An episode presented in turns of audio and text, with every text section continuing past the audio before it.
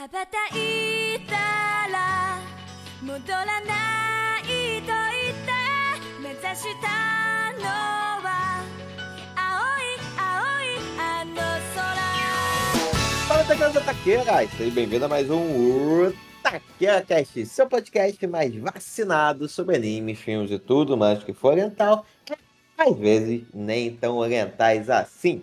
E no episódio de hoje, para fechar as nossas homenagens a esse clássico dos clássicos dos anos 90, hoje vamos falar sobre o filme Cowboy Bebop Knock on Heaven's Door.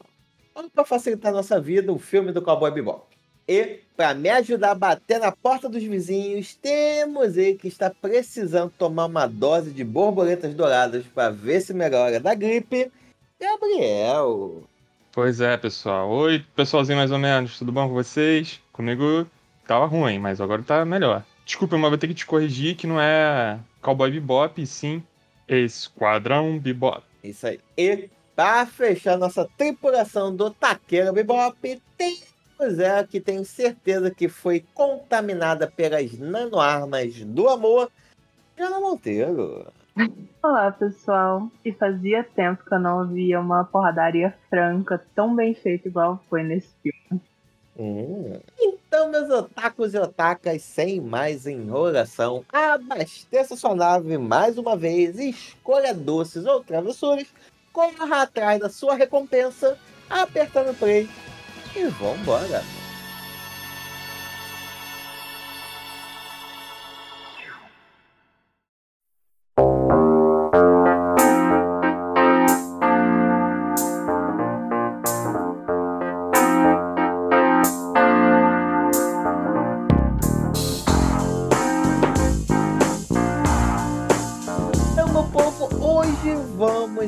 encerrar nossa homenagem a esse grande clássico aqui que algumas pessoas desse podcast têm que me agradecer de eu ter chamado, ter dado essa chance de ver esse anime maravilhoso. Hoje estaremos encerrando com Cowboy Bebop e agora com o filme. E uma pequena curiosidade, pelo menos na semana, quando estamos gravando esse episódio aqui, Lá no Japão tá rolando um especial todo maneiro, o pessoal gastou fortunas e mais fortunas para poder ver esse filme no cinema, só que com a presença do diretor em sala. Eu queria perguntar para vocês, se tivesse alguma coisa aqui no Brasil, uma oportunidade de vocês assistirem um filme com o seu diretor favorito, será a Jana, com lá com o Hayao Miyazaki, será é, a, a, a Viagem de Chihiro, e vai poder estar na mesma sala, respirar o mesmo ar que o Hayao, você pagaria um dinheiro maior para isso. E você, e o Gabriel também. Qual o seu diretor favorito, Gabriel?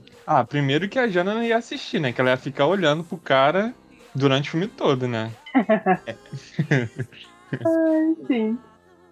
Mas bem que seria difícil ver no escuro. Mas a viagem de Shihiro, eu não conseguiria deixar de assistir esse filme. Que ele é maravilhoso.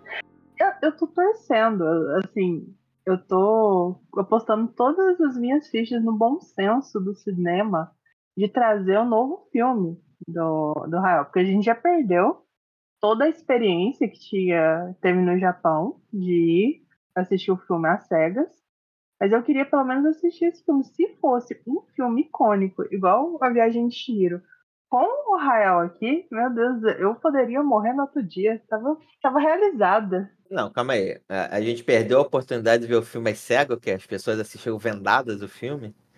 Não entendi. Não, é, ele foi lançado no cinema sem nenhuma informação. Não teve trailer, não teve nada. Ah, Só po- um pôster que não mostrava nada do filme e falaram confia e vai assistir. E o povo confiou e dizem que é maravilhoso. Hum, Caraca. E a Lenda de Shihiro, eu me lembro que é, era criança, né?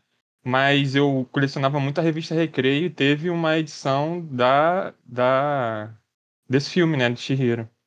Eu lembro, é muito, muito forte na minha cabeça a capa e tal. E realmente não, não tinha, pelo que eu me lembro, não, não tinha televisão, trailer, essas coisas assim, não. Era mais. Era bem diferente.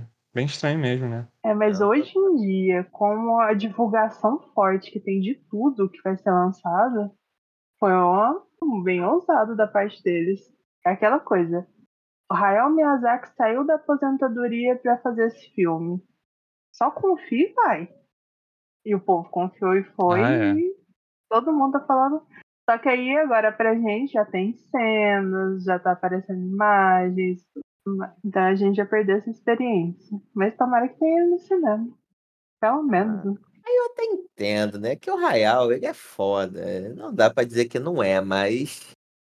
Eu acho que ele é um diretor de nicho, no geral. Talvez o, o público maior, talvez não prestasse tanta atenção nele, só os cinéfilos. Aí, talvez para dar uma aumentada nas vendas, para ver se vinga, ia precisar de uma certa divulgaçãozinha aqui no Brasil. Talvez, não sei, não sei. É, e não, e precisa, é, realmente, hoje em dia é muito dinheiro, né? Então é impossível não divulgar, né? Tem que divulgar, nem que seja um post de rede social, sei lá, sabe, que vai rolar aí um mês, mas tem que divulgar, porque é uma, um outro jogo hoje em dia, né? É, por isso que esse lançamento foi só no Japão, porque Estúdio Ghibli lá é consolidado, né?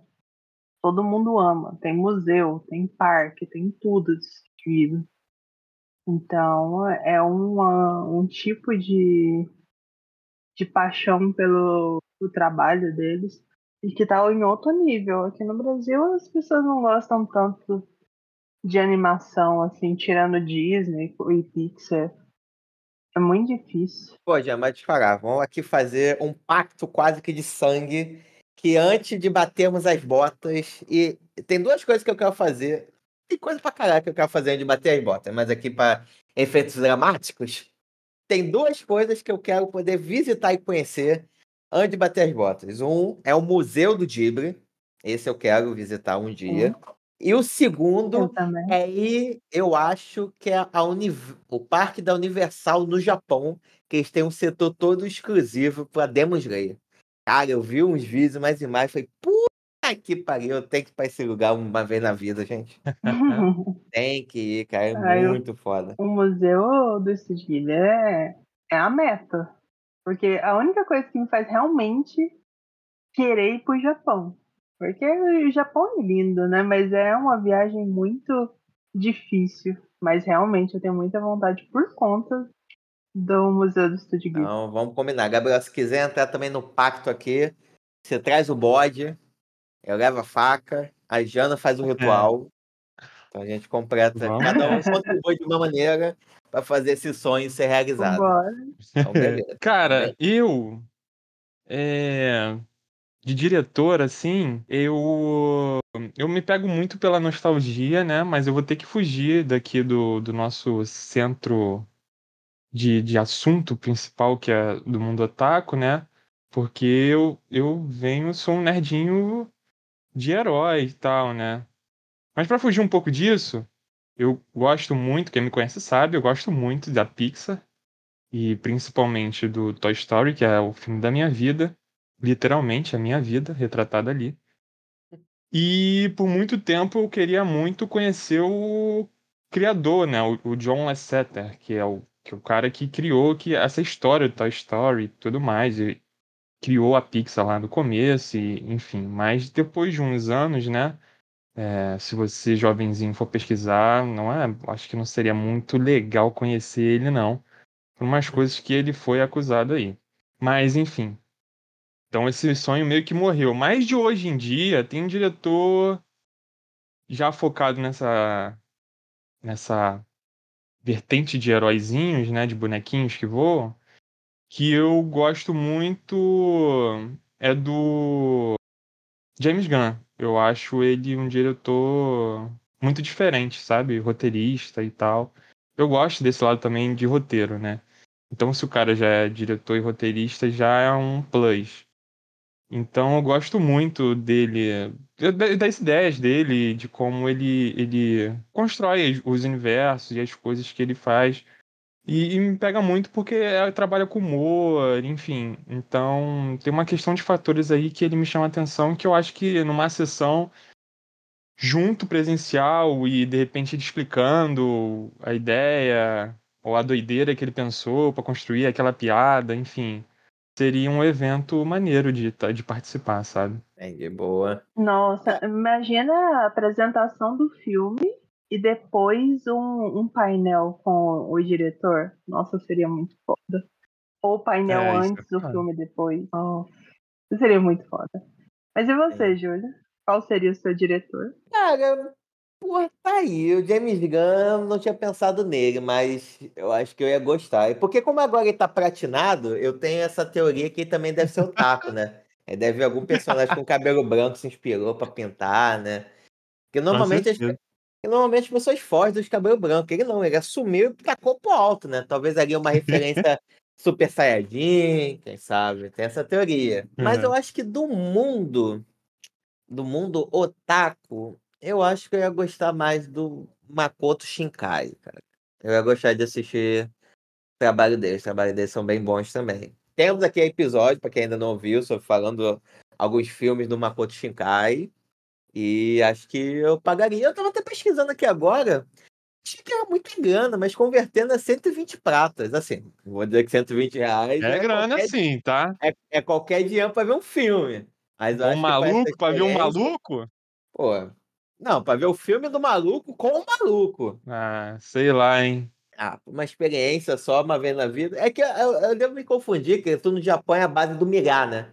Tu vê uma coisa tantos mil, você pensa, porra, vagabundo tá rico no Japão. Aí quando você converte, não, é 100 pratas. É, tá bom, vale a pena a experiência. Uhum. Eu acho que eu ficaria com o Makoto Shinkai. Eu acho que eu pagaria 120 pra poder ver um lançamento dele, talvez. Talvez, talvez, talvez. Uma foto no final. Uma fotinha, ser um meet and greet. Isso, isso. Pô, aí sim. Por Aí sim. 120? Aí vale a pena. Não rolava, né? Seria bem mais caro. É, aí vale a pena. Um autógrafozinho. Tá bom. Ah, Então tá combinado. Então, pessoal. E, e aqui pro Cowboy Bebop? Depois de vocês assistirem o filme, assistirem o, a série, né? Vocês pagariam esses 120? Só pra dar um spoilerzinho, vamos ver. Cara, Ih, começou assim, acho que não, hein? eu, eu acho- pensando bem, eu não. 120 pra assistir, 120 dólares pra assistir esse filme no, no cinema, não. Não, ih. Muito bom, Cowboy Bebop é bom pra caramba. Mas é, é um episódio mais longo do, do seriado, não fugiu muito, Ó. não. Olha só. Pois olha é, a Jana me só. convenceu. É, Jana me convenceu. Tem isso. É, esse, eu tenho, esse é o ponto do, do filme e do anime, né? Porque é um episódiozão. Então, 120 conto, é, realmente não sei se vale a pena, não.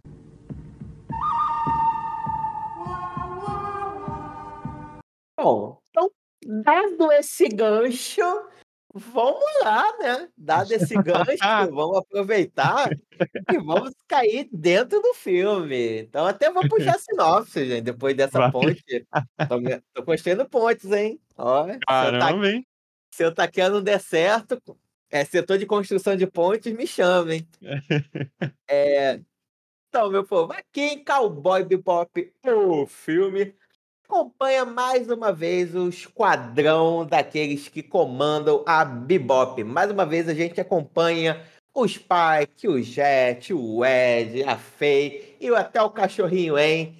Mais uma jornada, mais uma aventura, só que dessa vez acaba ganhando uma proporção maior do que o esperado, porque em uma caça cotidiana, a Faye vai atrás de um hacker que até então tinha burlado o- um pedágio, só que quando ele- ela vai ao encontro da pessoa, acaba se deparando com um ataque terrorista com armas químicas. E a partir daí, quando eles se veem nessa, e também depois que eles lançam que quem trouxesse o responsável desse ataque iria ganhar 300 milhões de dinheiros é, futurísticos, a tripulação da Bebop acaba abrindo o olho. Só que conforme eles vão vendo, bom, eles percebem que, rapaz, o buraco que eles vão se meter, a pessoa que eles vão caçar não é qualquer criminoso, mas que é aquele que possui um passado muito, muito triste. E a partir daí a gente vê essa tripulação tentando capturar esse é, bioterrorista. Olha, bom. Bom resumo, que vem Cara, atrás da, do. VHS. É, muito É. bem. Eu assisti esse filme quando, um pouco depois dele ter sido lançado. Foi. O lançamento dele foi o quê? 2001? 2004. Não, 2000. 2001, 2004. É, não Pois faz é. muito disso. Eu fui assistir o filme sem ter assistido nenhum episódio do anime e só porque era Cowboy Bebop. Aí eu fui assistir. E eu não lembrava absolutamente nada. Eu lembrava da luta final e eu lembrava da cena da Faye sendo tendo a blusa cortada. Não lembrava mais nada desse filme. E, cara, assistir logo depois de ter assistido a série foi uma experiência muito massa, porque, como eu falei, é um, um episódio grande, né? Do, da série, praticamente. E eu tinha na minha cabeça que era se passava depois da série esse filme. Só que com o final da série, isso quebrou. Então eu tava curiosa pra reassistir e lembrar do que se tratava esse filme. E realmente, eu assisti pela segunda vez e continua, 20 anos depois, continua sendo muito bom. Só, só abrindo parênteses aqui. Cara, infelizmente a gente já chegou numa fase que a gente pode dizer. Eu assisti a uma coisa já tem 20 anos, né? Não dá uma pegada Ah, com não. você, não, gente. É, Isso aí é pesado demais. Não, nisso. vai- caraca, Jana falando 20 anos. Falei, Caralho. Que isso, cara. Ah, mas É. eu sou mais velha que vocês, né, crianças? Pô, mas mesmo assim, ué, também posso dizer, há 20 anos eu assisti isso também. Ai, É Caraca. triste. Sim, o joelho até doeu aqui, gente. Caralho, só de lembrar. Mas, mas deixando meu joelho bichado de lado, deixando meu joelho bichado de lado, cara, é curioso, né? Porque, ah, antes disso, quero falar uma coisa pra vocês, fazer uma pergunta. Adivinha o que eu fiz assistindo Cowboy Bebop o filme? Ah não acredito. Quero ver se vocês Puta que adivinham. Até o filme, mano. Tem que ver, ver seus horários. Tu dormiu. Na, aí é que tá, e aí, aí, ó, o que eu fiz foi não ter dormido assistindo o filme Ah. vez. Isso. Então, Porra, tá parabéns. aí fica complicado. foram duas horas numa lapada só, parceiro. Então, Boa, Ai, pô. gente, a- mas assim, eu tenho que assumir um negócio aqui. Eu tava assistindo ele na cama. Eu tive Hum. que ir pra minha Ai. escrivaninha pra poder assistir, porque eu quase eu dei uma Não, não surtada. Mas aí eu, eu não dormi bem à noite. Então eu tô usando isso como desculpa, não é por causa do filme. ah, tem. Ah, mas, daí, mas eu, mas daí eu dei uma falar isso pescada. pra qualquer coisa que você assiste. Ah, deu uma pescada pra não dormir bem à noite. Você não dorme bem, porra. É como É, tem isso. Né? normal. Mas depois que eu sentei, eu consegui assistir o filme todo de boa. né? Pô, Caramba, mas o ritmo dele é bem lento, né? Mas é interessante. É- A história é muito interessante. Sim. Porque o ritmo é mais lento que os episódios normais, né? Também um episódio de duas horas. Uhum.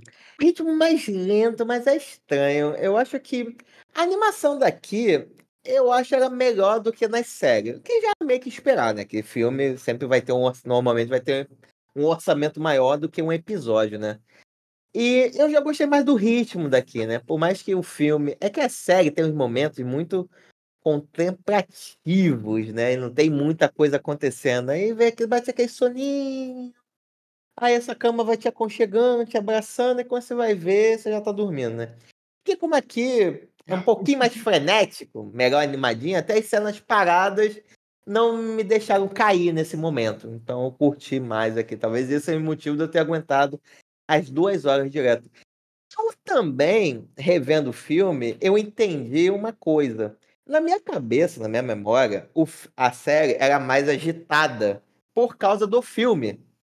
Não, a, a série é- tem um ritmo um cadiquinho mais lento. Vai entender isso, né? Então, agora eu consegui entender melhor a minha reação de dormir. Eu falei, porra, eu lembrava que Cowboy Bebop era mais agitado, só que não é o filme Ah, Olha, eu acho- ter assistido o filme também. também. Eu não lembrava de Não nada, é né? novidade eu só pro assisti... Gabriel. Ah, tamo junto. Foi só É pra mim. novidade só pro Gabriel, então. Uhum. Eu também não. não novidade velha, né? nada, 20 anos, gente. É, novidade velha. Olha, eu acho um desaforo vocês no anime da insônia. Quer dizer, até que faz sentido, né? No anime da insônia vocês não dormirem, né? Mas, pô, nesse que a bala come, você bateu o sono, eu acho isso um desaforo. Não é possível. cenas mais lentas, né? Que não tem. É porque ele tem muita ação, aí ele tem umas cenas bem paradas, depois volta a ter muita ação. Ele não é linear. É, isso é verdade, isso é verdade. E convenhamos, a cena Mas de é bom. abertura, a cena de reapresentação dos personagens é muito boa.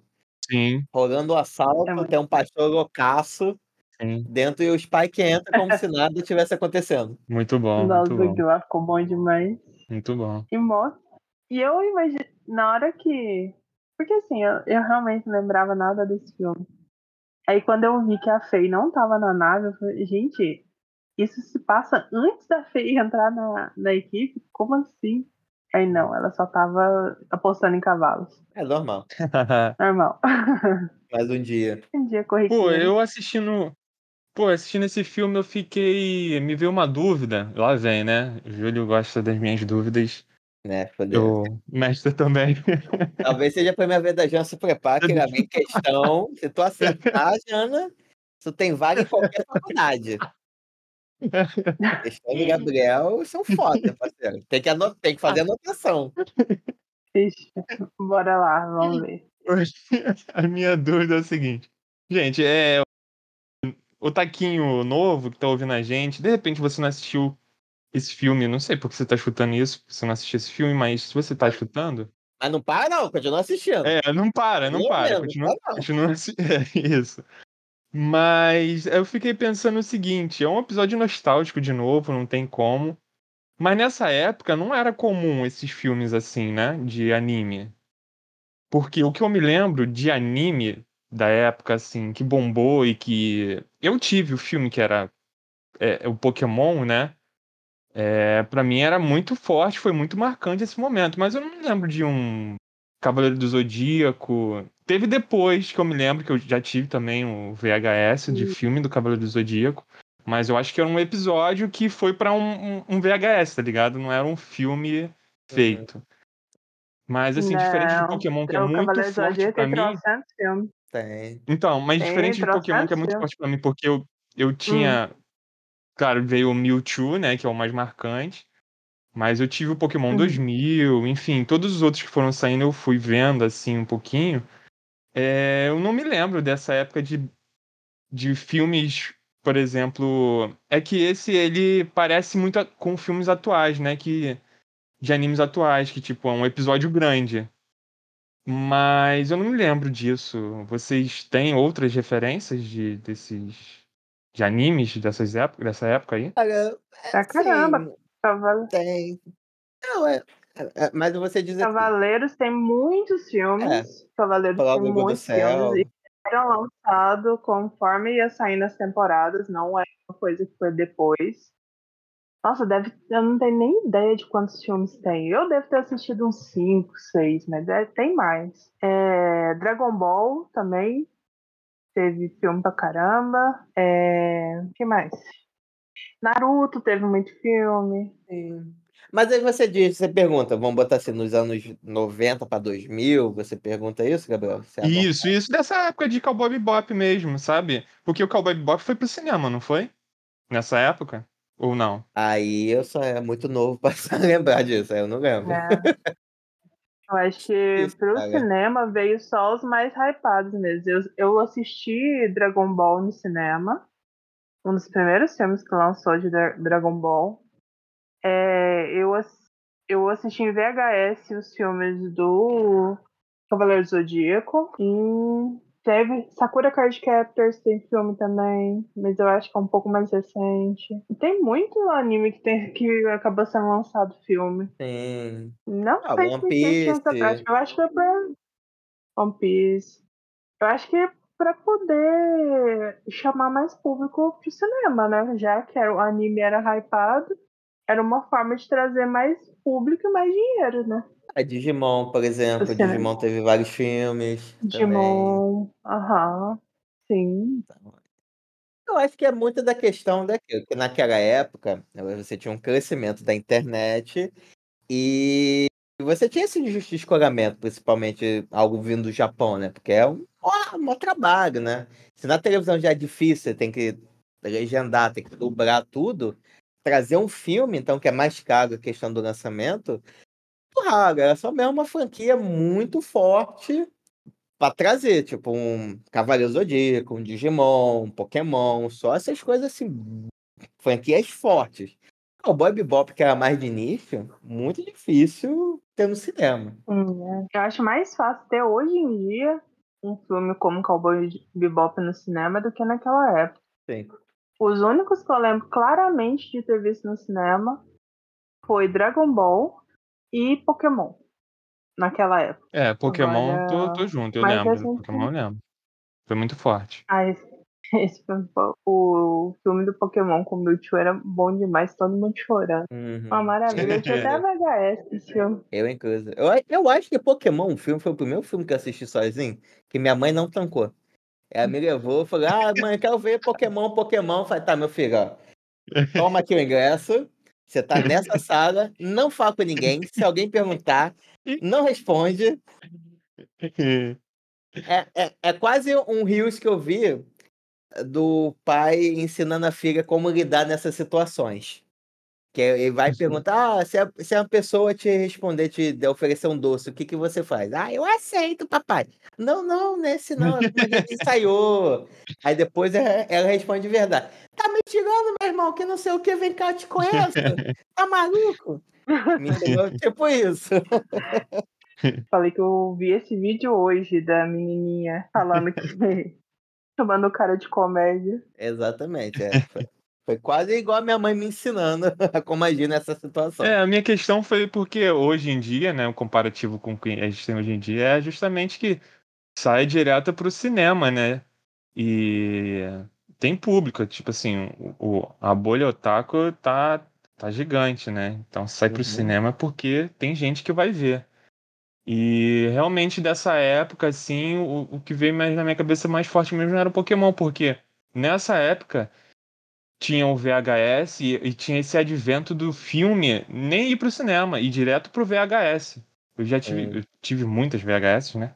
Então tive muitos filmes que eu nem vi no cinema porque veio direto pro VHS. Inclusive, como eu citei Toy Story, Toy Story 2, ele não foi pro cinema, ele foi direto pro VHS. Então, o Pokémon pra mim é justamente esse esse momento marcante de tipo, caraca, o, o desenho tá, tá numa tela maior, tá no cinema, tá ligado?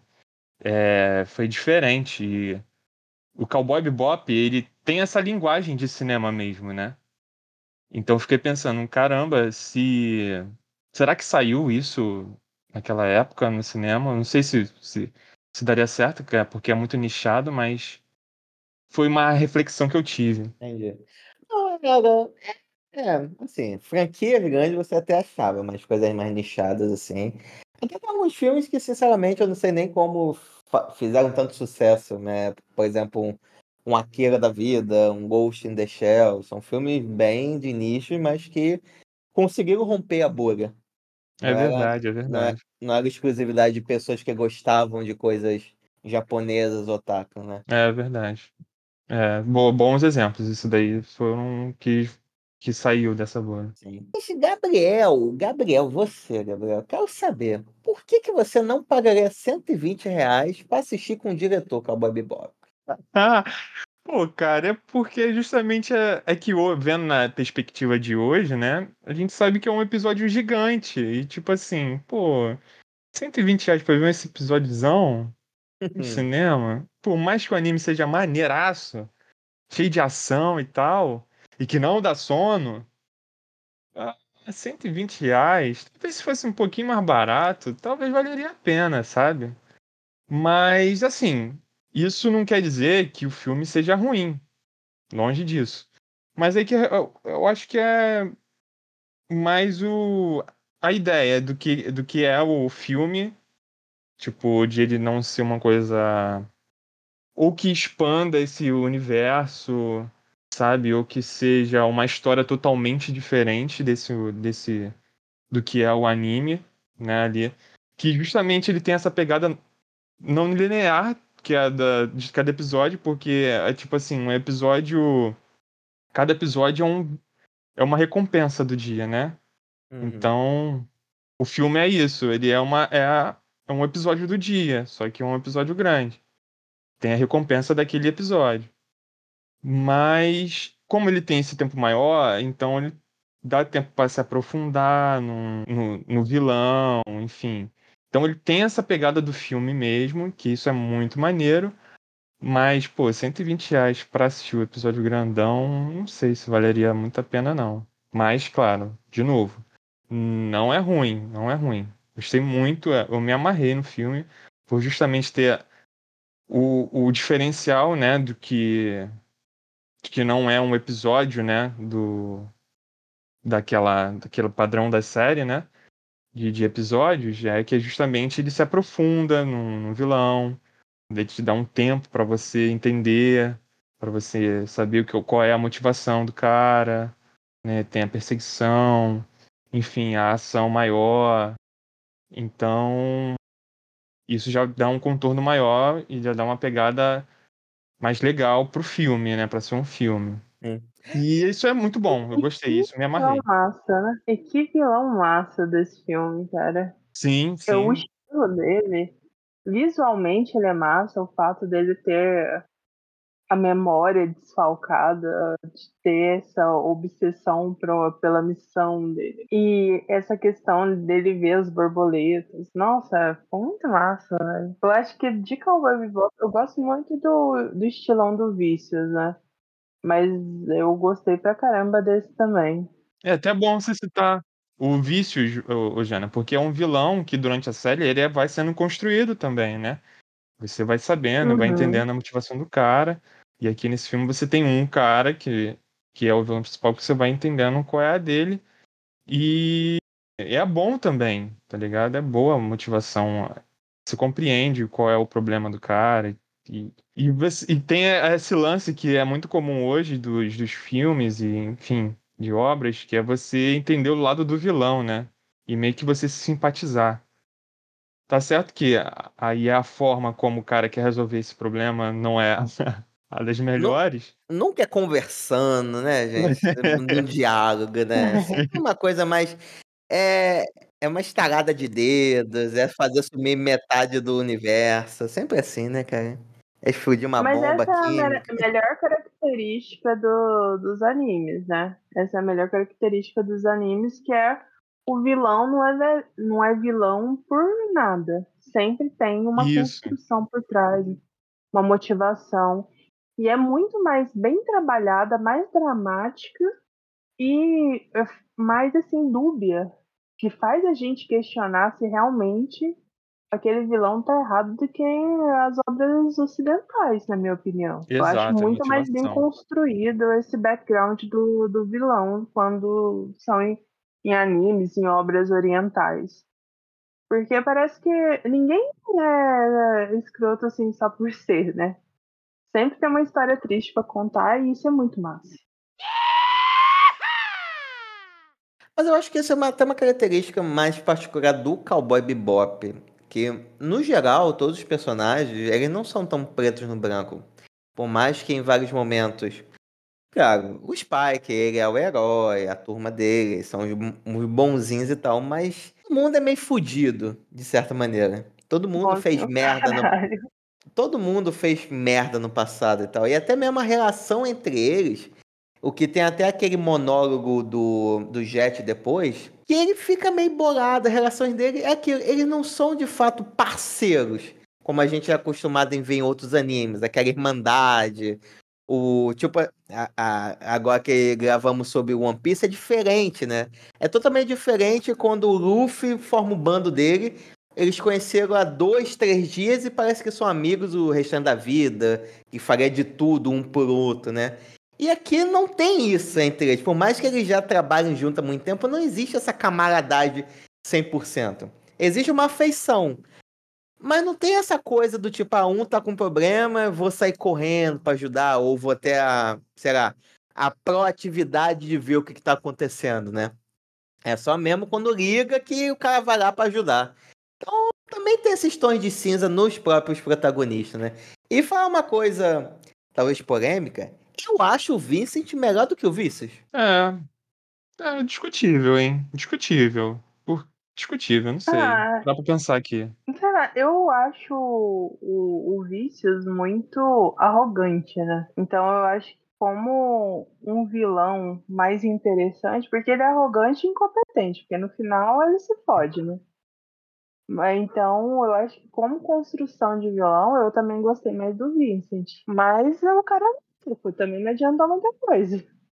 Até de, acho que até de entrega, né? Porque quando, quando tem a luta, os dois saem fodidos, né?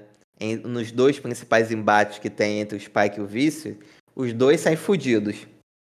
Aqui o Vincent, ele tem um momento talvez meio que clássicozão, quando você, o herói vai bater de frente com um vilão pela primeira vez, e que você vê que o herói sai estrupiado da situação. E ele tem que voltar mais forte, tem que sobreviver para tentar ter a sua revanche contra o vilão. Então o Vício me passou uma sensação mais de perigo do que o próprio Vícios. E não sei, eu gostei mais do background dele do que do vício, sabe? Eu acho que é até uma vantagem do filme é que na série, o desenvolvimento dos personagens, os backgrounds, as histórias, relacionamento, eles ficam muito nas entrelinhas. Você tem que pescar uma fala aqui, uma reação ali, coisa do gênero. Aqui eu acho que é um pouco mais linear, um pouco, talvez um cadiquinho mais explicadinho. Você consegue entender melhor a situação. Tanto que tem o próprio monólogo do Jet sobre isso, entende o que se passa na cabeça, o Spike abre mais o coração, né? Em alguns momentos. Então talvez isso ajude a, a criar essa conexão entre maior entre os personagens que você gosta da série e com o próprio vilão do Vincent. Quando o Vincent conta a história dele, a Lecter conta a relação que ele tem com a relação que ela tinha com o próprio Vincent. Então eu me senti mais conectado tanto com herói quanto vilões. Vilão, né, no caso, tem o Vincent. Quando teve esse primeiro embate do, do Vincent e do Spike, a única coisa que eu conseguia pensar é como que esse maldito sobreviveu ao Vincent detonando ele e você me disse que ele morreu no final da série. Depois de assistir o filme aí que eu é, realmente, não. Eu ainda acredito que o Spike não morreu no final da série. Caraca, Jana. Cara, como? Ele cai da torre de uma igreja, se estrupia todo, sobrevive. Ele cai de um trem depois de levar um tiro e depois de ser até as tetas apertadas até sangrar. Ele sobrevive. E agora você me diz que aquela luta xoxa com o Vícios, ele não sobreviveu? Sobreviveu. É. É, é porque o Vincent, como ele Olha fala, né? Ele não atirou pra matar, né? Caramba, botou uma pulga ele agora. Ele derrubou o cara do trem. Ah, ele tava é... no trem, jogou ele fora do trem e depois levou um tiro no peito. Ah, Lá embaixo era água. Além de, além de levar o tiro no peito, ele não ia conseguir nem nadar. Porque ele estava todo arrebentado. Ah, mas não. lá embaixo, mas lá embaixo tinha um xamã, aí botou mais ervas especiais, fez um haka lá. E... Ficou melhor. Não... É o, o xamã não estava na, na mesma tava cidade. Com um barquinho lá embaixo. Exato. O xamã viu no, na areia que ele tinha que estar lá naquele momento para ajudar o Spike. Ah, tá bom. Tá certo. É, eu tenho Mas três eu, pontos eu aqui que agora me veio a cabeça. Tem três pontos agora que vem na cabeça que. É, Tipo, primeiro, eu, tenho, eu tô com um sério problema de foco, então quando tem monólogo, a minha mente viaja, então provavelmente em algum momento eu de repente não vou me ligar o que vocês estão falando. Mas tô com esse problema aí. Outra, eu concordo que o Vicent é um bom vilão, cara. Tipo assim, a motivação dele eu acho que é melhor, mas é o que eu acho que eles são vilões por eles serem vilões diferentes, o Spike ele tem a relação diferente. Acho que isso impacta justamente no gostar, né? Porque o, o Vícios é ligado diretamente uhum. ao Spike. Se você gosta do Spike, você tá, tá, tá torcendo para ele todo o tempo, né? Então você uhum. quer que ele quebre o Vícios a todo instante. Então isso mexe um pouquinho, mas é, eu gosto. Realmente, eu acho que o Vincent ele é um vilão mais bem construído. Porém, a motivação dele transforma esses essa, galera do bebop é, em herói. E que, tipo assim, eu acho que eles nunca tinham esse objetivo de ser herói, né? É, eles só querem a grana deles. E aí eles se transformam em herói. A Então, gente mal lembra que eles só estão fazendo tudo isso por causa dos 300 milhões. Pois é, pois é. Então acho que o Vincent é realmente um bom vilão porque ele carrega uma, uma- essa porrada de coisa assim. E outra, pô, a Jana. A Jana é muito visionária. E é, já lá no episódio de Cowboy Bebop ela falou que o cara tá vivo e agora se concluiu, mano. Então, parabéns, Jana. tá vendo? Tem fundamento. Tem fundamento minha teoria de que ele sobreviveu. Porque ele não morre tão fácil assim, não. Pode vir segunda temporada de Cowboy Bebop. É, 20 anos depois. Cara, eu acho assim que a questão do vícios, o que é legal é que, como ele tem um passado com o Spike, não é só ódio, né? Eles eram parceiros, ele, Isso. eles foram amigos por um tempo, eram da mesma organização, compartilharam a mesma mulher, e depois tudo virou quando o Spike ele saiu da, da corporação o vício se sentiu traído e aí começou o embate entre os dois. Então eles têm toda uma história. Então, até quando eles estão lutando, tudo isso vem à tona. Aí fica legal porque são assim dois amigos que viraram inimigos que estão lutando. Aí então tem um tipo de provocação que é diferente. Agora com o Vincent foi um negócio muito mais sério. Só que o Vincent é legal porque ele não tem muito papo, né? Ele é. Nada, poucas tá ideias. focado. Poucas ideias. Eu acho que ele conversou mais com a Faye do que com qualquer outra pessoa, porque ele tava meio interessado da Faye lá. Hum. Mas, tirando isso, ele era não tinha papo. Ele deu a, sentou a porrada no, no Spike, deu um tiro, tacou ele da ponte. E quando foi pra lutar a luta final, foram no braço sem descanso. E depois que teve alguma reflexão, foi o momento que ele mais falou nesse, nesse filme. Então tem uma pegada, a relação deles é muito diferente. Mas na questão de estilo, eu achei o Vincent muito mais estiloso como vilão. Uhum. É quando ele bota o chapéu de bruxa, né? O Ja- Não, aí vem o Jack. porque no Halloween, cara, vê só, o, o cara ele realmente estava muito focado de fazer um negócio especial, né? Que tinha que ser no Halloween, ele fez até a caráter. É. Hum. Planejadinho. Uma coisa que eu senti aqui no filme, que o. Lá, eu acho que o diretor foi o momento que ele quis homenagear e trazer todos os personagens, mesmo que não tenha muito sentido eles estarem ali, né? Tipo, o próprio Xamã. É totalmente aleatório o Xamã aparecer naquele momento. Não faz o menor sentido. Menor ligação, ele, ele tá lá. O Bem Tom- naquele momento, né? Exato, é. O Tom, o Carlos Não Jobim. use falar dos três. Não, Não, não. é. Faz todo sentido lá. Eles apareceram em todos os episódios. Todos Sim. os episódios esses homens apareceu.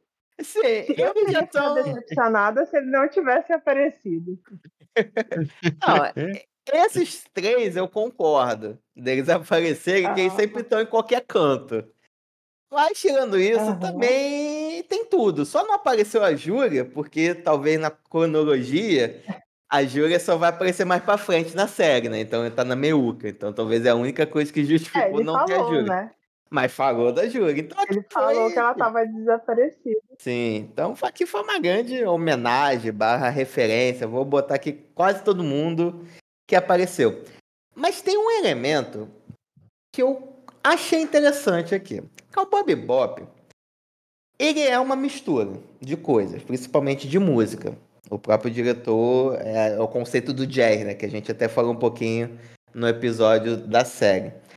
Não sei se vocês notaram, mas vocês não acharam que o traço dos demais personagens, em comparação com o Spike, é, da trupe, né, da Bebop, do próprio Vince, eles destoam demais. É, é quase que uma mistura entre coisa, um traço mais americanizado com o traço japonês que o diretor desenvolveu. Eu achei essa mistura interessante que ele fez aqui. E, e diferente das outras, de, é diferente de vários episódios, é uma trama muito mais urbana. Sim, sim. É, do traço, eu confesso que não cheguei a reparar, mas assim, desde o começo você nota que é realmente é diferente, né? Assim, da própria série. Então ele já tem uma pegada diferente. Até mesmo eu acho que as músicas são diferentes mesmo do que tem na, durante toda a série lá dos episódios, né? Mas. É, é, música eu senti falta. Sim, sim. Mas assim, da, da pegada urbana, eu acho que é isso. Eu acho que faz total sentido, né? Porque foi muito mais investigativo. Então, teve esse todo esse tempo para ele ir até um lugar, perseguir um cara, e aí vai até outro ponto. Então, achei bem maneiro, achei muito legal de, de esticar isso, de ser uma trama mais investigativa, de ele ter que ir até um lugar, ela ter que ir em outro para buscar uma informação, para depois juntar e ver que de repente não faz sentido. Mas aí o, a Ed lá vai, hackeia o bagulho lá e vê que faz sentido junto os bagulho. Achei isso maneiro, achei isso maneiro. Foi um, algo que aumentou maneiro. Gente, e esse filme tirou a grande dúvida do seriado. Essa. A Ed é uma Sim. menina. É, ele é menina. Finalmente! Nós sabemos que a Ed é, É. uma menina. Tinha suspeitas, mas ninguém confirmou. Agora tá confirmado. Ela se Gente, identificou, ela é lembrando, hein, galera? Não é a gente que tá falando, não. Sim, ela falou que era menina quando tava sendo assediado por um, por um travesti. Que doideira.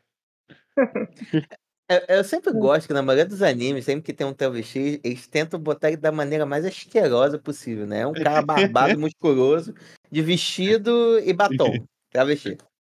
É. é. Não é de- Nem era de vestido, era de camisola. É, mano, a camisolinha tá ali. Ah, Nem se E raspar, assediando raspava. uma criança. É. É, é, é um... Caralho, mano, anos 2000, É né? uma mistura de merda, né? Estudar uma cadeia, como Não, diria o. Huawei. Nossa. Ai, gente, hoje em dia isso aí seria tão criticado. Porra. Oh, Não, eu, eu, eu bacana O que ele não ficou do- puto. Ele só ficou puto, não é que era uma criança, é porque era uma menina. Ia estragar a fama dela.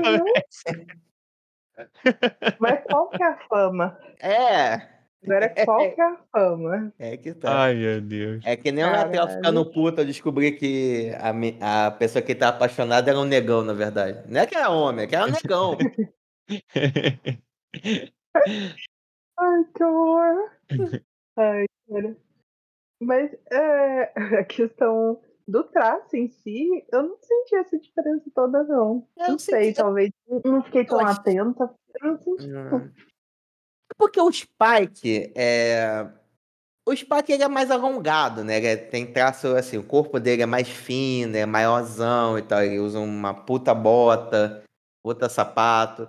E aí, quando tá com outros personagens normais, eu já senti que o traço dele dava uma destoada em relação aos outros, né? Mas vai ser só uma doideira minha, né? É recepção minha. Tô falando nisso, o filme, ele tem uma abertura, né? E ficou muito foda. Nossa, que cena foda aquela da abertura do filme. É tão esquisito pensar que um filme tem abertura. Pois é, né? Logo passa Que aquela estranho, cena né? inicial, Diferente. né? É, ficou... Mas ficou muito foda. Por mais que seja. E aqui trazendo uma pequena informação, não sei se vocês se aventuraram em ver Cowboy Bebop o live action. Essa cena de abertura, ela tá referenciada na, no primeiro episódio. A primeira situação que aparece o Spike e o Jet pela primeira vez é essa cena aqui, só que num contexto diferente. Que aqui eles estão assaltando um mercadinho de esquina e lá eles estão... tá rolando um assalto em um cassino que fica dentro de um meteoro. Que é, é no meteoro o cassino, né? Mas é o mesmo esquema. Tem um cara malucão, tem refém, o Spike entra com fone de ouvido e tal. Então tem essa referência daqui, saída do filme. Ah, depois dos comentários que você fez no nosso último episódio de Cowboy Bebop sobre a série, eu nem tentei, nem ousei clicar. É, eu tenho- não animei também não. É, eu e devo dizer que foi a única coisa que eu assisti. Só isso. Mas, Pô, Mas, pior pelo menos todo foi mundo totalmente inútil. Pelo menos deu pra trazer essa informação aqui pra vocês, né? E live action. Não, mas o que eu tô falando é da abertura mesmo. Quando tem a música e vai mostrando cenas deles. Ah, sim, sim. É que a primeira cena é a bota do Spike. Eu quero uma bota igual falando nisso. Mas é, é aquela abertura que eu tô falando, ficou muito legal.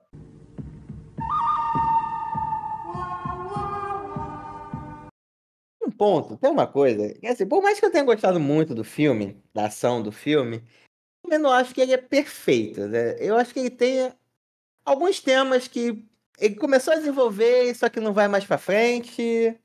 E tem certas coisas que ele apresenta que talvez não poderia ter apresentado. Exemplo. Vocês, mas aquele ajudante do Vincent, o hacker, cara, se ele não existisse, pra mim, tanto fez quanto faz, pra ser sincero, cara. Que pra mim, ele em si, tudo que tá envolvido nele, ele só queria ser, ah, eu quero ter a experiência de ser um terrorista uma vez na vida. Aí, ó, Você vê? que sonho é esse? Mas ele achou que o cara tava. Ele tava querendo mais ir na zoeira, tipo, hackear os computadores, igual ele fez, né? Com o aviso de que o Vincent ia tocar o terror. Só que ele tava levando tudo na brincadeira. É, Pra ele era um jogo. Só que quando ele percebeu que o Vincent tava querendo acabar com geral na verdade, de verdade, assim, ele tentou pular fora e saiu morto. Burro pra caralho. Ele, o, o Vincent ele só precisava de um nerd dos computadores. A partir do momento que o cara fez o que ele queria, já tinha sido descartado. Pô, Eu acho que a é, única pessoa que ele queria, o Vicente queria mesmo naquele momento era feio. e também eu não entendi o porquê do. Tudo bem que a Faye chama a atenção de qualquer um, mas também achei tão aleatório salvar ela. Tipo, ah, eu te achei Ai, bonita. Já gata que, o e mundo- habilidoso. já que só vai sobrar uma pessoa no mundo eu, é bom ter uma companhia, né? Apareceu. Popular. É, apareceu pra É. ele, né? Por que não? É, mas Era é ela ou o né? o hacker. Ou o Spike, né? Ela ou o Spike. É. aí. Os pais. Então, melhor ela, né? É, mas aquela cena, aquela cena dele arrebentando a blusa dela, é uma das cenas mais famosas desse filme. Eu- toda semana ela, ela aparece pra mim em alguma página de, de anime que eu sigo. De indicação É, de anime. Estranho, pra mim o que aparece mais é a cena do metrô. Eu lembro muito mais desse filme pela cena do metrô do que pela luta final. Deles brigando no metrô. É. Boa, boa cena. Não, eu, eu- lembrava muito bem da cena final por causa da, da trocação de soco. Mas dessa a cena do, do metrô eu não lembrava. assim. Não lembrava quase nada desse filme, como é que pode? É. Tô 20 Porque anos já, eu tô 20 Parei anos. pra pensar. Não, mas cara, eu lembro de Yu Hakusho, que eu assistia quando era criança. Eu lembro dos episódios. Hum. E eu não lembrava do filme de Cowboy Bebop. Mas é, eu achei muito massa também o fato de o antídoto ser o o sangue dele, do Vincent. E ele tinha. E nesse momento, no momento que ele consegue pegar a Faye e tornar ela refém dele lá, e, e ele coloca o sangue, dá o beijo sangrento lá nela. E ela também se torna. Ela também se torna um antídoto, né? Porque foi dessa forma que ele. É dessa forma que ele vai passando esse antídoto de pessoa para pessoa. Porque a Alexia também é antídoto. Sim. É. Bom, ainda bem que os métodos de se criar vacina avançaram muito, né? Que imagina só, você ter que beijar alguém que era imune ao Covid, né? Nossa, Cara, sangue e sabe o que, que eu fiquei pensando? É, quando eu vi essa cena, eu fiquei pensando em The Last of Us, aquela cena que a, que a Badeca lá, ela tenta cortar a mão e, e passar o sangue dela pro menininho que foi contaminado. Hum, Sim, Tá na hora, né? Porque realmente no, no mundo real não funciona dessa forma. é, rapaz. É.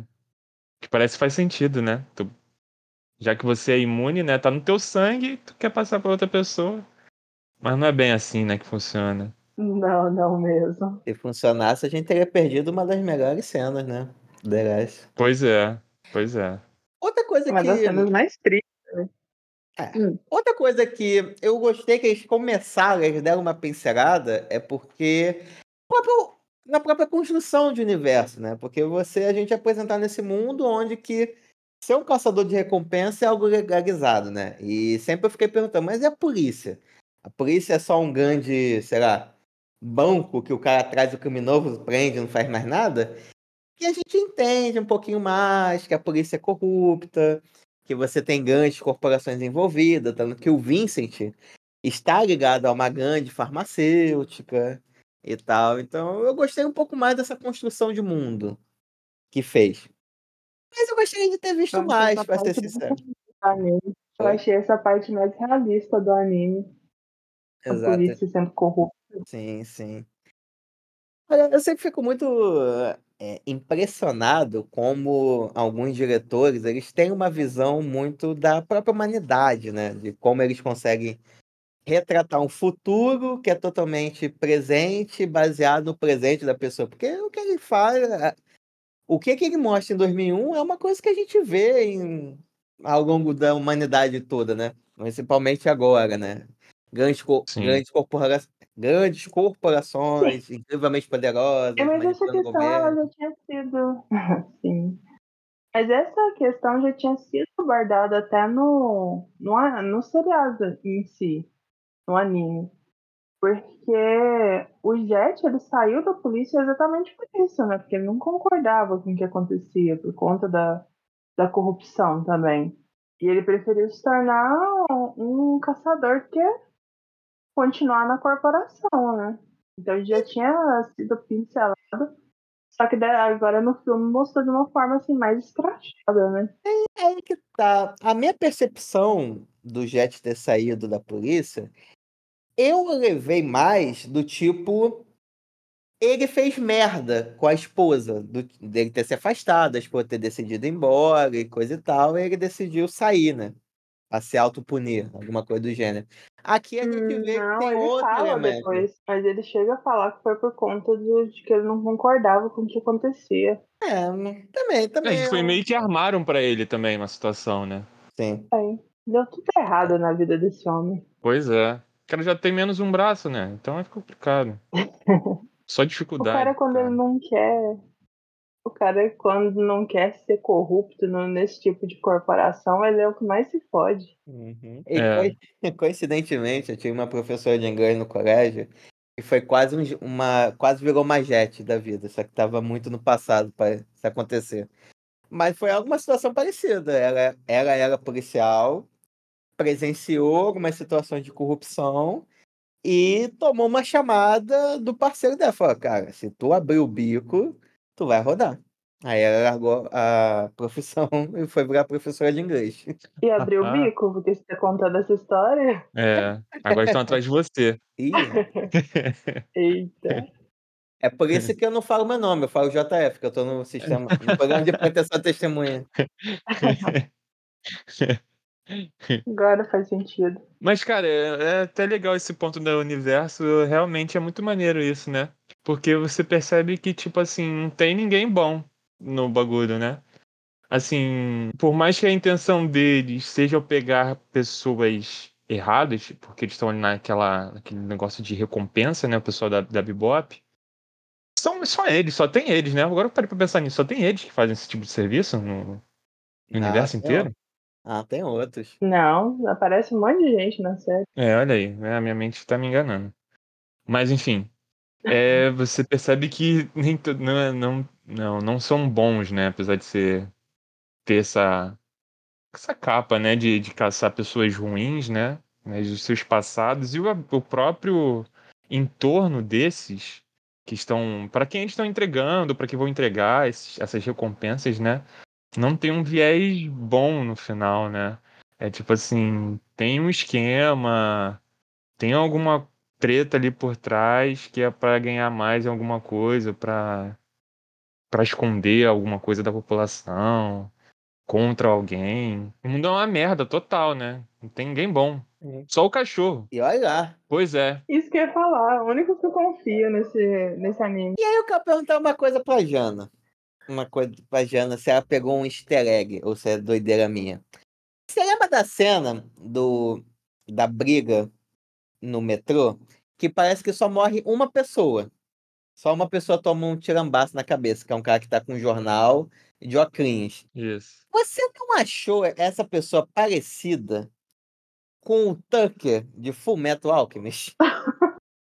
Não reparei. Mas bem que podia. Eu tava É vendo. referência.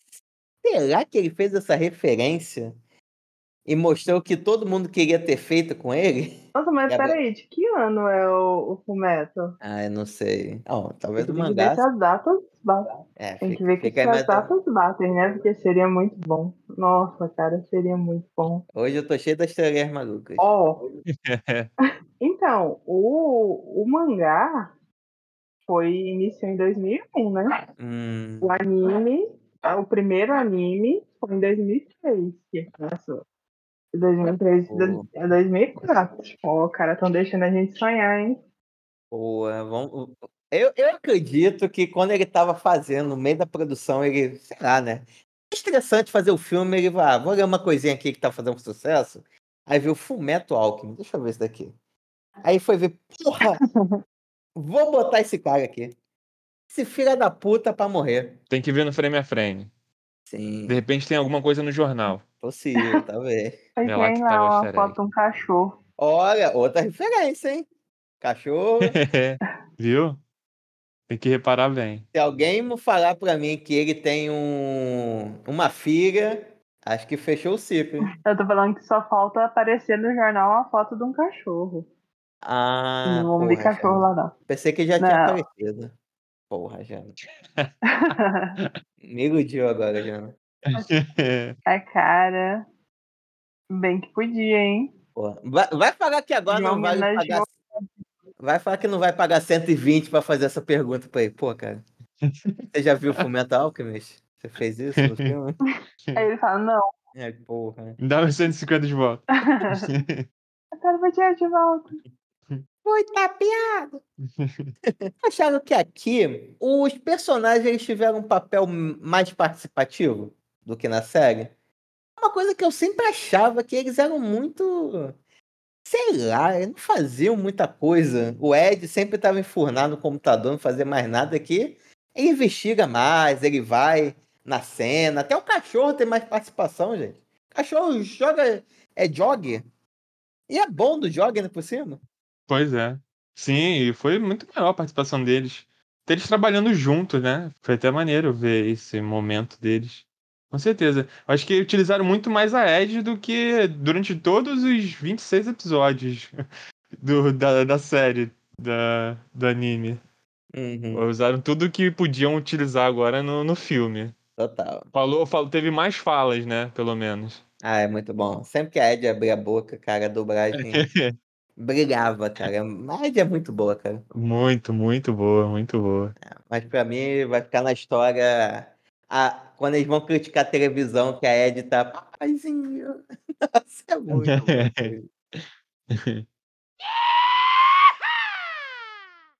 agora a gente pode falar, já partir pro final, né? Que é finalmente o plano do Vincent em execução, né? Em contrapartida, o pessoal da Bebop tentando impedir, é, esse, pe- tentando espalhar a vacina pro povo, né? Olha aí a vacina, hein? Olha, que anime visionário, mano. Caramba, hein? Fizeram, fizeram todo mundo se vacinar. A vacina sendo pulverizada no meio da chuva. Nossa, doeu. Ai, só em anime vai funcionar mesmo um negócio desse. A vacina Foi a chuva de ainda Zé toda Gotinha. esgoto. É, tipo assim, o povo abriu a boca e ficou bebendo água de chuva. Ah, mas- Mas assim, a ideia do vírus foi massa, velho. A ideia do vírus foi, ah, foi legal, mas as soluções que encontraram pra tudo isso foi, foi meio bizarro. Ah, é, não- teve dinheiro para contratar um consultor, ou até contratar e o consultor falar, pô, gente, não é assim que funciona, e demitir o consultor. Foda-se, eu quero que seja assim, o filme é meu. É, porque, pô, o problema que eles criaram, porra, é realmente tem que ser uma solução muito mirabolante, porque, pô, o bagulho entra no sangue, é tipo assim, nano, nanobactéria. Tipo assim, um bagulho muito, muito difícil, tá ligado? E aí, como é que faz pra resolver esse bagulho? É, e o, o contágio é muito rápido, né? Logo as pessoas já É. estão indo dessa pra melhor. Tipo assim, é quando a gente ativa a descrença, assim, e, e começa a aceitar tudo, aí é, é de boa. Mas, cara, foi o que? A, a vacina foi absorvida pela pele? O que, que aconteceu? Me conseguiu. É, é magia? Eu acho- RPG? eu acho melhor essa solução do que com a Fei. Tem que beijar a boca Ah, ensanguentada sim, é de alguém. verdade. Se a gente for comparar, a população dele mais sofre. É. Bem, melhor. É, se É. fosse aqui num carnaval, aqui no Rio de Janeiro, na Bahia, ia ser tranquilo fazer dessa forma. Ai, ai. Por beijo, né? Pelo sangue? É, pelo beijo? Mas É. não é só beijo, tem que ser beijo ensanguentado. É um beijo com algo a mais. Ah, ah, mas aí, assim, né? Carnaval é sangue. Tu tem coisa ali que nem, nem cientista sabe ainda o que, que tem ainda. Meu Deus. Eu nunca fui em um carnaval. Tô tudo. Não, faz bem. Tudo. bem. Tirando essa parte biológica de lado, foi muito legal ver o time pela primeira vez, né? Enquanto o Spike tava indo lá pra tentar atrasar o máximo possível o Vincent na porradaria, eles lá estavam tentando achar um jeito de conseguir pulverizar a vacina pro povo, né? Sim, sim. Sim. Com a ajuda dos meus queridos Antônio, o Carlos e o Jobim. Exato. E que voaram, faltou só, o- só o Santos Dumont, né? Boa. Pois é. A parte do avião. Ai, Um monte de teco-teco. Pô, é muito bom, cara, esse É momento. não Que eles começam a voar, aí lá no alto começa tudo a explodir. Cara, pô, muito Pelo bom essa menos a parte. missão já estava cumprida. Aí eu gostei da Fei chegando lá no, no negócio lá do tempo e, e botando moral lá e falando assim, ó, eu quero que todo mundo que vocês façam aqui fazer. É bom que eles controlam o tempo nesse, Ei, esse cachorro. Isso que eu Bom tava que eles entendendo. tempo nesse período. Ela foi falar com a Maju e a Maju fez chover, porra? O meteorologista não faz isso? Porque ele fala no jornal? Não, Ai, mas desse Putz. mundo faz. tô vendo então tudo errado, toda a minha vida. Nossa, Poxa. Imagina, se tivesse como controlar o tempo, seria incrível. Olha aí, o, o Gabriel não estaria sofrendo agora, tem que sair e tá querendo chover. A menina falou hoje, choveu, e aí? Olha aí, Não foi ela que fez eles não isso? têm a mesma competência. Ah, é. Na Não, verdade, quem vai sofrer só aqui agora. Deu um, deu um trovão que, caraca, as pregas apertaram aqui, gente. Repangalejou? Ai, aqui só tá calor. Ah, Tomara que essa chuva venha pra cá um pouco, porque tá foda. Porra, o Sphincter trabalhou aqui agora, gente. Que deu Sinistro. Pô, mas esse momento do final é... foi muito maneiro mesmo, principalmente da luta, né? Porque, como eu já falei, o Bob Bop me venceu também, me conquistou, né? Por conta da, da arte, né? Da arte marcial. Então, pô, ali foi trocação e, pô, muito bom, cara, a trocação deles ali, a luta deles. E um cara páreo pro Spike, né? Coitado, o Spike não sabia que o, o vício seria peixinho pra ele, né? Porque o que ele apanhou do Vincent também. O treinamento. É, Eu achei esse final muito foda, porque um o, durante o anime inteiro, as lutas são muito curtas. Até a luta final do Spike com o Vícios é muito curta, acaba muito rápido. E dessa vez foi uma luta mais longa, mas bem feita. As duas lutas, né? A do metrô, que não foi tão longa porque o Spike apanhou feito condenado. E essa final ficou um- uma trocação muito baixa. Eu fiquei extremamente satisfeita, tanto é que era a cena que eu lembrava perfeitamente, mesmo passando 20 anos. Eu lembrava da, da luta, eu lembrava da música, eu lembrava perfeitamente dessa cena. Porque pra mim é a melhor do filme. É a melhor do filme e do anime. Tá aí. Acho que, acho que vence. Acho que é uma cena. cenaça de, todo, de todas as histórias do Cowboy Bebop aí. Tanto o filme quanto a série, né? O anime. E é legal, tem uma coisa que é, como esse filme é, é diferentão em vários aspectos, conforme o, os créditos finais vão subindo, né? Só que continua tendo cena, não entra aquela tela preta de acabou o filme. Vai tendo coisa, vai, você vê as pessoas vendo a chuva e coisa e tal, né? O cotidiano volta. E é interessante você ver, porque se existe gente viva depois do que o Vincent fez, foi graças ao pessoal do Bebop. Só que eles são totalmente heróis o quê? Anônimos. Pois é. Pois Ninguém é. sabe do- tudo que eles fizeram pra Verdade. salvar. E depois do crédito ainda aparece uma frase. É... Era frase mesmo? É alguma coisa que você coisa- vive na realidade. Alguma Você coisa assim. está É, alguma vivendo no mundo assim. real?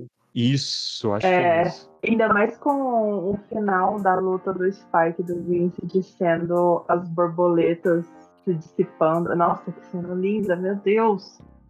É, Realmente eles capricharam nessa cena final, cara.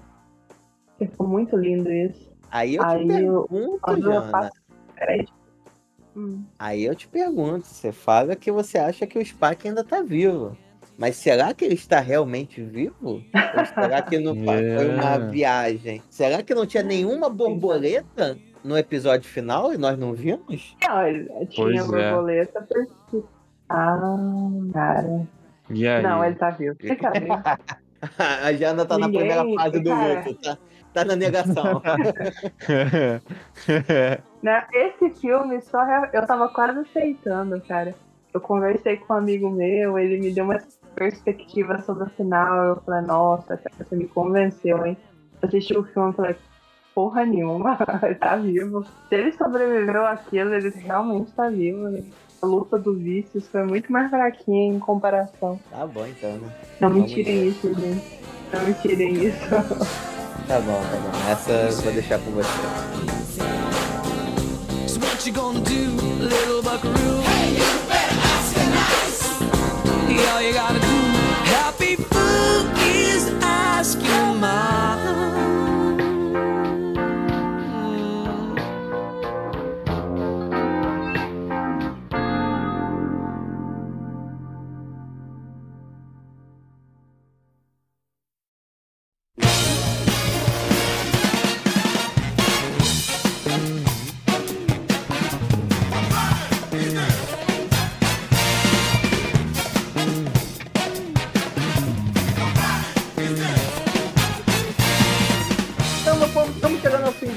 Taquera Cast, mas antes disso eu vou aqui passar alguns pequenos recadinhos para vocês que, meu povo, lembrando que essa é a segunda parte da homenagem que estamos fazendo ao Cowboy Bebop. Se por acaso você está ouvindo aqui e não ouviu o episódio que falamos sobre a série, vai lá no Spotify ou no seu agregador de podcast favorito e ouça também o nosso especial que fará dessa obra aqui que tem completou 25 aninhos e tá totalmente puro suco.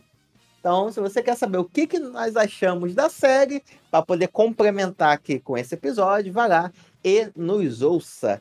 E meu povo, e meu povo, do jeito, sempre lembrando que para quem ouve a gente no Spotify, a gente sempre coloca uma caixa de perguntas para a gente ter uma interação saber a opinião de vocês sobre o episódio, sobre alguma loucura que nós falamos aqui. Então não deixe de contribuir com isso. E para mostrar para vocês que a gente acompanha, a gente vê, nós perguntamos sobre o episódio da terceira temporada do Mob Psycho, a gente perguntou se o Covinha ele era sobrenatural ou fake sobreneg. E aí vocês responderam que ele era fake, que ele tomava que suco espiritual. Ele faz, Não, ele é fez amor com suco. Que isso, gente. Vocês estão duvidando do Covinha, gente. Do Covinha, povo. Que isso, vai, ó. Ele é um ser espiritual, ele pode aparecer pra vocês. Aí eu quero ver como vocês vão fazer. E também, galera, nós gravamos sobre One Piece Live Action, que ficou muito legal. Muito legal. Então não deixe de acompanhar, ficou muito bacana. E lá tem todas as nossas considerações e queremos saber de vocês. Qual é o, qual foi o seu ator favorito? Quem incorporou melhor? Foi o Luffy? Foi a Nami? Cara, se não der a Nami, Zoro. eu- nem Zoro. não. É Tem o Zoro. Zoro, tem o Sanji, tem o Sop. Então, quero saber de vocês. Qual foi o seu. O que foi melhor adaptado? Pra mim, é a minha 10 de 10, né? A origem do meme. Quem nasceu pra ser Nami nunca será Zoro. Mas, enfim. Deixando isso de lado, bom. deixando isso de lado, vamos lá para as nossas considerações finais, começando com ela, Jana Monteiro. Jana, você que de uma maneira totalmente louca já tinha visto o filme do Cowboy Bebop, só que agora teve a, a chance de reassistir Cowboy Bebop. Quais são as suas considerações sobre o filme? Cara, esse filme ele passou facilmente na regra dos 15 anos. Que filme bom. E foi muito melhor é, assistir depois de ter assistido a série. Porque quando eu assisti o filme, já tava a equipe toda montada. Eu não conhecia tão bem a relação deles. Mesmo sendo um, um anime famoso, naquela época não era tão fácil conseguir as informações sobre os animes, né? Então eu tinha assim um- uma vaga, é, um vago conhecimento do que se tratava o anime, de como eram os personagens, mas era uma coisa muito rasa. Então, hoje, assistir o, o seriado e 20 anos depois eu reassistir esse filme só fez eu concluir que o, o Cowboy Bebop é atemporal, é foda pra caramba e eu amei os dois, tanto a série quanto o filme. Vale super a pena assistir hoje em dia, mesmo sendo um anime de mais de 20 anos. Boa. Então, vale a pena pagar os 120 ou não? Cara, vale. Vale. Pior que vale. A vez 120 reais. 120 Ah. dólares, não. Tá certo. Porque depois vocês falaram reais aí. 120 dólares eu não pagaria de forma alguma. Não, é em 120 reais, é em reais. Poder... Ah, eu pagaria fácil.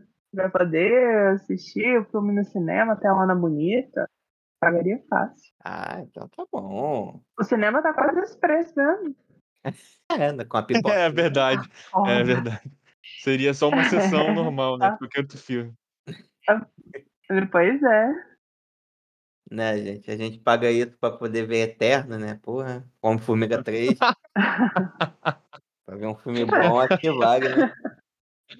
né? Detalhes, detalhes, detalhes. Bom, então boa. Agora você, Gabriel, você que é- está sendo cada vez mais iniciado nesse mundo, Otaquim. Quero saber de você, você que está assistindo essa obra, assistiu essa obra 25 anos depois do seu lançamento. Concorda com a Jana que ela é atemporal? Olha, concordo, concordo muito. Você, jovem otaquinho que está nos escutando e que de repente viu alguma coisa do, do- da série, né, do anime, e aí parou, enfim, quer dar uma continuidade em alguma história desse anime que você ainda não completou todos os episódios, assiste esse filme.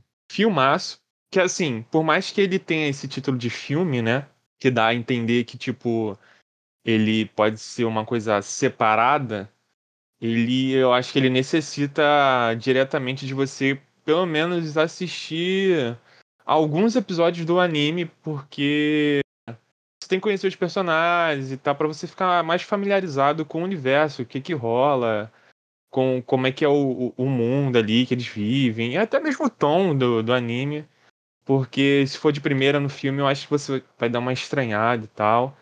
Então, por mais que ele tenha esse título, eu acho bom você dar uma, uma assistida no- nos- em alguns episódios, assim. Digo alguns porque ele tem justamente esse- essa ideia de ser um episódio, uma recompensa, né, diferente. Então até dá você para você assistir alguns e cair no filme direto, porque você já vai estar na vibe já de como é que é o filme. Mas é um filmaço muito maneiro.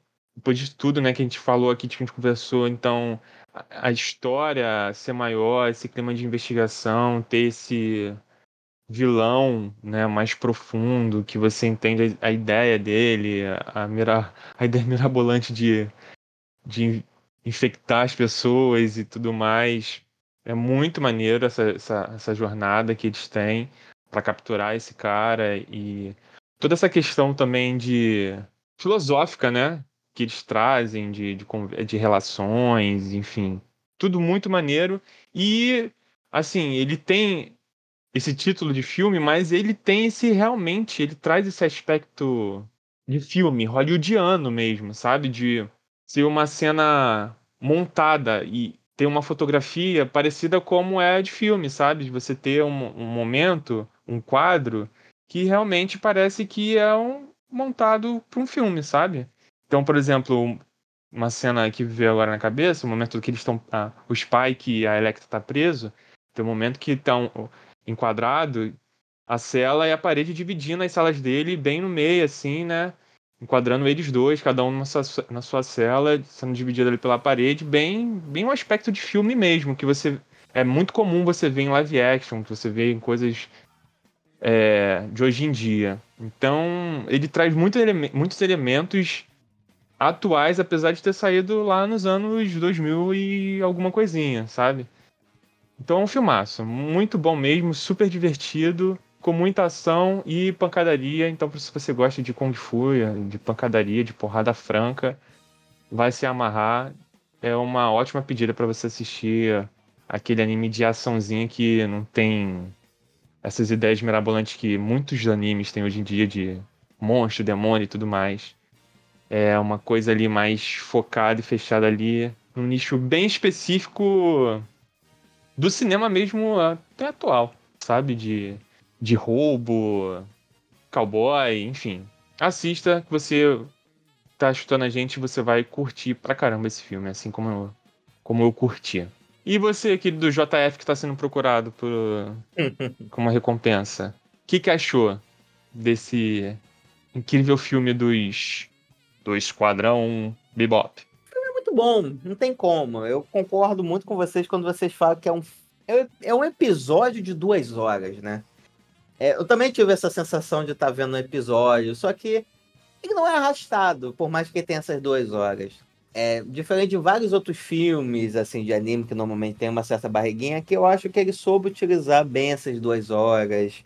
Ele soube mostrar mais do universo, que é uma coisa que eu sentia falta de ser um pouco mais claro sobre como que as coisas andavam, como que funcionava aquele universo do Bebop. E eu gostei dele que é, é algo interessante, né? Porque Bebop, você tem episódios que acontecem em um asteroide. Você tem um episódio que acontece no planeta Terra, onde chove, satélite vai, como se fosse um cometa. Então, na série Bebop tem coisas muito interessantes, muito fantásticas, perseguição de nave e tal. E aqui é um filme que se passa basicamente numa cidade, que não tem assim tantos elementos futurísticos, mas que consegue te prender a atenção muito bem, né?